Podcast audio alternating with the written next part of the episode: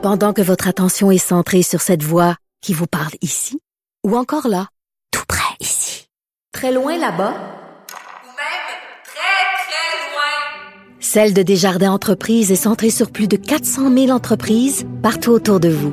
Depuis plus de 120 ans, nos équipes dédiées accompagnent les entrepreneurs d'ici à chaque étape pour qu'ils puissent rester centrés sur ce qui compte, la croissance de leur entreprise.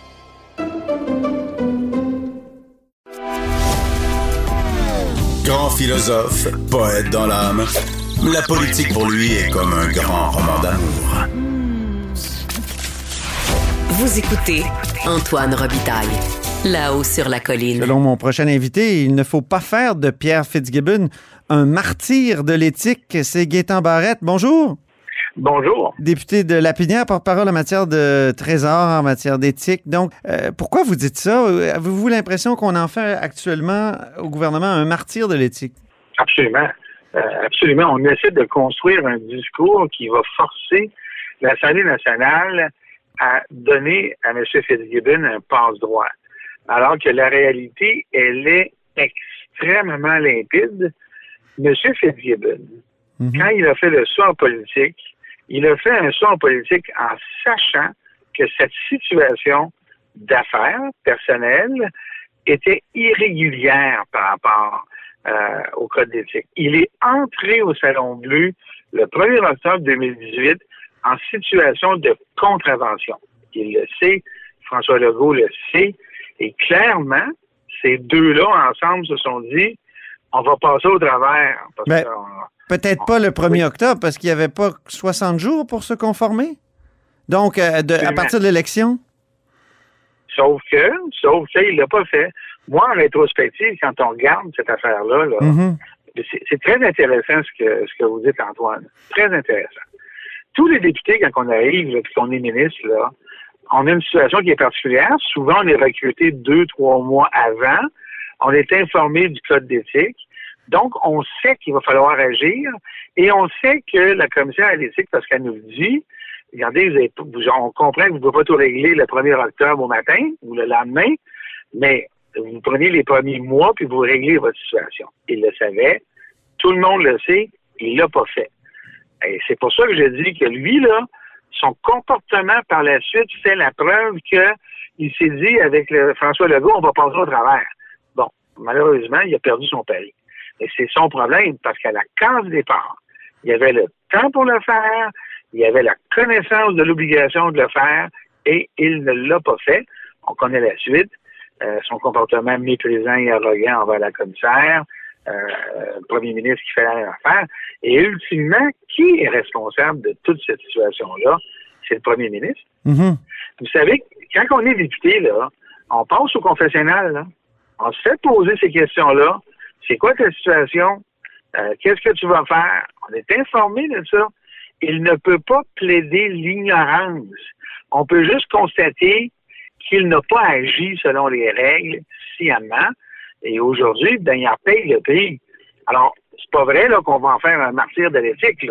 C'est un individu qui a fait une faute, il est en train de payer pour, that's it, comme tout un chacun qui nous écoute actuellement.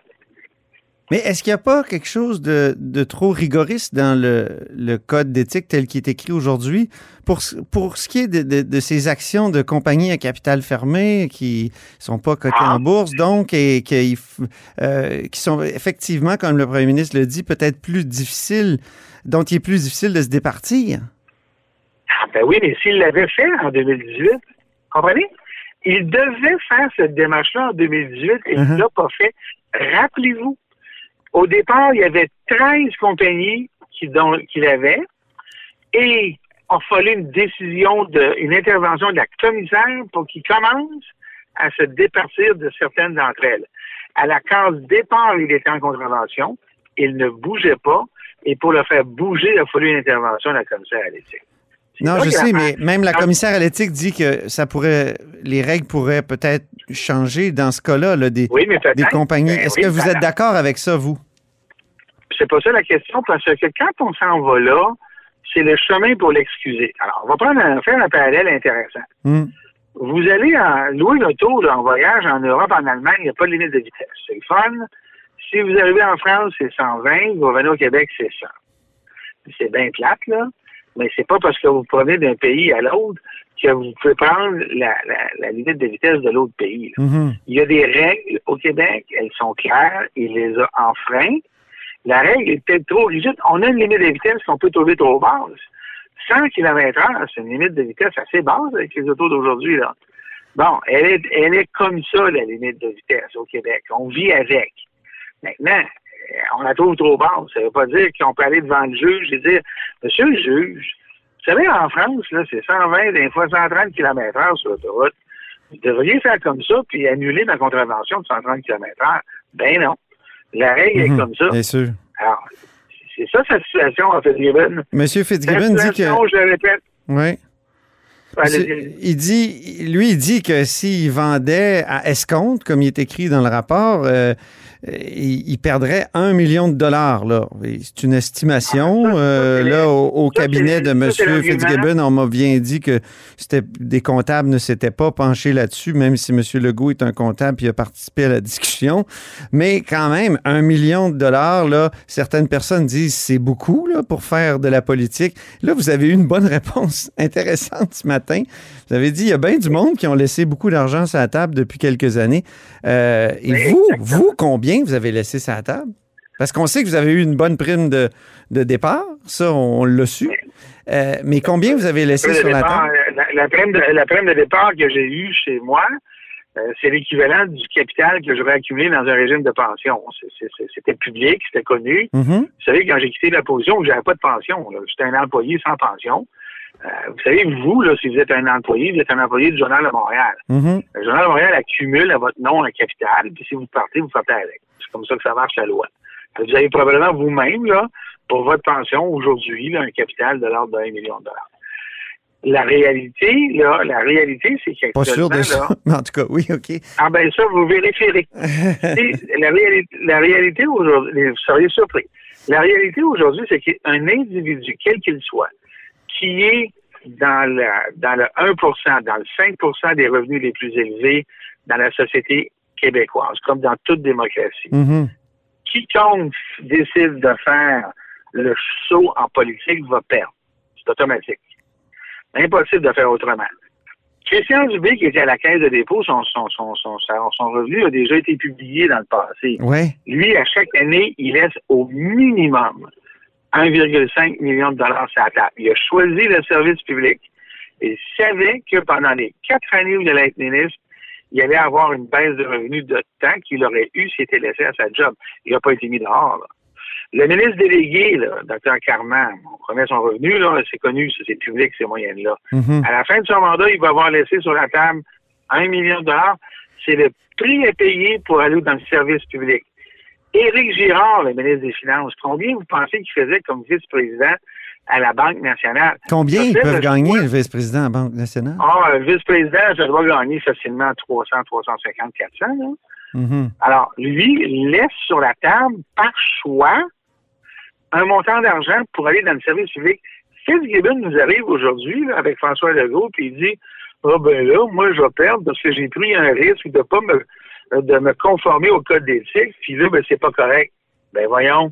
Est-ce que le dollar, le manque à gagner de, Pierre- de Pierre Fitzgibbon est plus grave, plus euh, important Mhm. que le manque à gagner qu'ont choisi de laisser ses collègues Dubé, Carman, Girard, par Vous- exemple. Vous, votre manque à gagner, est-ce, qu'on- est non. est-ce que l'av- l'avez-vous déjà évolué, é- évalué? Oui, oui. Je l'ai évalué à plusieurs millions de dollars. Là. Euh, je vais avoir été huit ans au gouvernement. Là.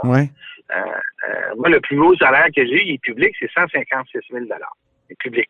Aujourd'hui, je gagne à peu près 110, 115. Mhm. C'est ça que je gagne. Ben, radiologiste, là, aujourd'hui, dans ma surspécialité d'int- de radiologie d'intervention, là, j'aurais pas gagné en bas de 8 900 000 par année. C'est ça. Alors, faites le calcul, là. Sur huit ans, j'ai fait le choix et je ne m'en plains pas Mhm. d'aller, d'aller, j'ai fait le choix du service public en sachant que j'avais un manque à gagner. Pierre Fitzgibbon, c'est quoi? Ça plaint de quoi? Ben, mon gain capital. Ben oui, mais mon Pierre, c'est parce que si tu avais agi en 2018, tu serais pas dans cette situation-là. C'est la pas du gain. Pierre Fitzgibbon avec François Legault ont considéré, ont fait le pari qu'ils pouvaient passer au travers des instances sans perdre. Ils ont perdu leur pari et là, faudra en faire un martyr? Non. Mhm. Euh, Dites-moi, il y a, il y a un. Je change de sujet, là. Rémunération des médecins. La vérificatrice des euh, générale s'est penchée là-dessus hier. Avez-vous eu le temps d'organiser, ça- de, de regarder ça? Euh, elle dit que Oui, allez-y. absence de suivi, complexité persistante des ententes de rémunération. Euh, finalement, on a payé moins les médecins, mais on ne sait pas trop pourquoi. Il y a du flou là, là-dedans. Qu'est-ce que vous avez pensé de, de, de ces constats-là? Je n'ai pas lu euh, le, rapport parce que j'étais en commission parlementaire jusqu'à 22h30 hier. Et jusqu'à minuit, j'ai eu à préparer ma journée d'aujourd'hui. Oui. Ceci dit, on m'en a parlé. Alors, les commentaires que vous me faites, Antoine, là, je les ai entendus. Mhm. Euh, Il y a des choses là-dedans qui sont vraies. Les médecins spécialistes du Québec sont plus payés qu'ailleurs. L'ICIS a raison là-dessus, mais je l'avais dit ça avant. Il n'y a Mm. pas de nouveauté là-dedans. Pour ce qui est de la complexité des ententes, c'est sûr que ce n'est pas un environnement comptable habituel et c'est très difficile pour un vérificateur de comprendre ce qui se passe. Je comprends que c'est difficile. Euh, on me racontait que la vérificatrice faisait référence à l'entente initiale de 76, je pense, sur laquelle on ajoute des choses. Mais oui, mais c'est le même principe que les conventions collectives. Ils ne changent pas beaucoup les conventions. Un petit bout de plus là, un petit bout de plus là, mais c'est vrai que dans ce domaine-là, c'est complexe. Il y a deux choses qui sont vraies, OK? Mhm. Euh, en fait, trois. Un, il gagne trop. Deux, l'argent que le gouvernement devait aller chercher, il n'est pas allé chercher.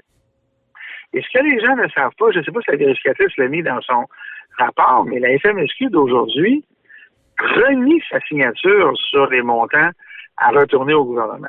Ça, c'est leur position d'aujourd'hui. Ça, en soi, c'est un scandale. Mhm. Alors, il y a des choses qui sont tout à fait euh, discutables. Elle a raison, puis moi, je les ai déjà dites. Il n'y a pas de surprise pour moi là-dedans, mais le gouvernement n'agit pas. Ouais.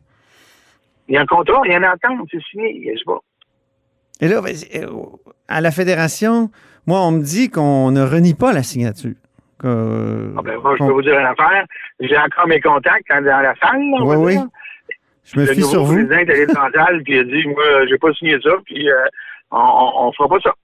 Oui, oui. Euh, pour revenir à la notion de conflit d'intérêts, il y a des gens là, qui écoutent, qui vont dire ben Barrette, il, il était d'un bord de la, de la table de négo, il est devenu ministre, il était de l'autre, il était de l'autre bord, donc il y a comme une présomption de conflit d'intérêts. Et puis il travaillait peut-être pour sa gang, on a entendu ça beaucoup, même si je sais bien Ben, que peut-être que vous, vous avez essayé de, de, de les, de les contraindre, puis là vous me dites ce que vous venez de me dire.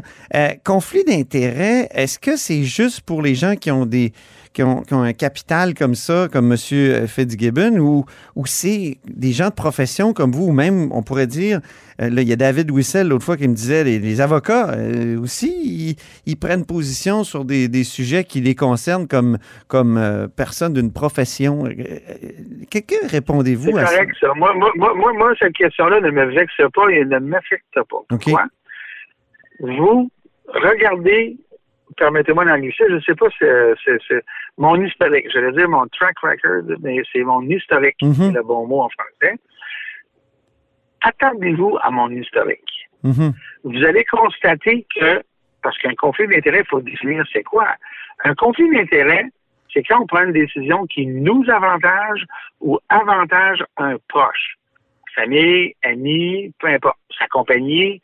C'est quand on pose un geste, lorsqu'on est dans une décision de pouvoir qui nous avantage ou avantage les gens de notre entourage. Voilà.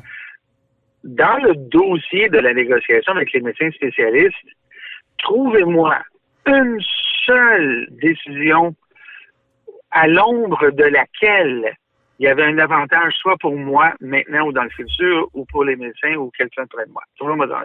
Vous n'en trouverez pas. Parce que, par le meilleur exemple et, l'intervention que je viens de faire, je sais, moi, qu'ils sont trop payés. Mais là, ça, c'est pas un conflit d'intérêt, là. Je travaille pour la population qui paie des impôts, qui devrait avoir pour son argent. Euh, Quand je vous dis euh, les sommes qui doivent au gouvernement dans une entente sont en train de la renier, euh, que vous soyez d'accord ou non, c'est pas un conflit d'intérêt. Je travaille pour la population pour m'assurer que les impôts qu'ils payent soient dépensés correctement. Je n'ai jamais été en situation de conflit d'intérêt. J'ai toujours travaillé dans l'intérêt de la société. Mhm. Cherchez, Antoine, vous en trouverez pas. Bien. Bon, ben, on pourrait en parler longtemps. Alors, on vous réinvitera, Gaëtan Barrette. Merci beaucoup. ça me fait plaisir. Bonne journée. Et c'est tout pour La Haut sur la Colline en ce jeudi. Merci beaucoup d'avoir été des nôtres. N'hésitez surtout pas à diffuser vos segments préférés sur vos réseaux. Et je vous dis à demain.